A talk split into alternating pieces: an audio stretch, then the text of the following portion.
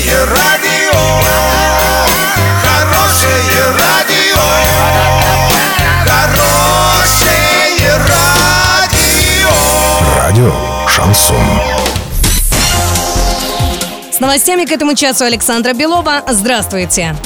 Глава области Денис Паслер сегодня проверил работу экологического стационарного поста в Переволодске. Пост работает со вторника и был развернут в поселке по личному указанию главы региона. И вполне своевременно после первых суток работы уже зафиксировано превышение ПДК воздуха, что подтверждают и жалобы жителей Переволодска. Одна из возможных причин – это скопление открытых цистерн на железнодорожной станции. Глава области поручил изучить возможность оптимизации железнодорожного транспортного потока для нужд нефтяников. Денис Паслер обсудит этот вопрос на совещании по вопросам экологии в поселке Переволодский.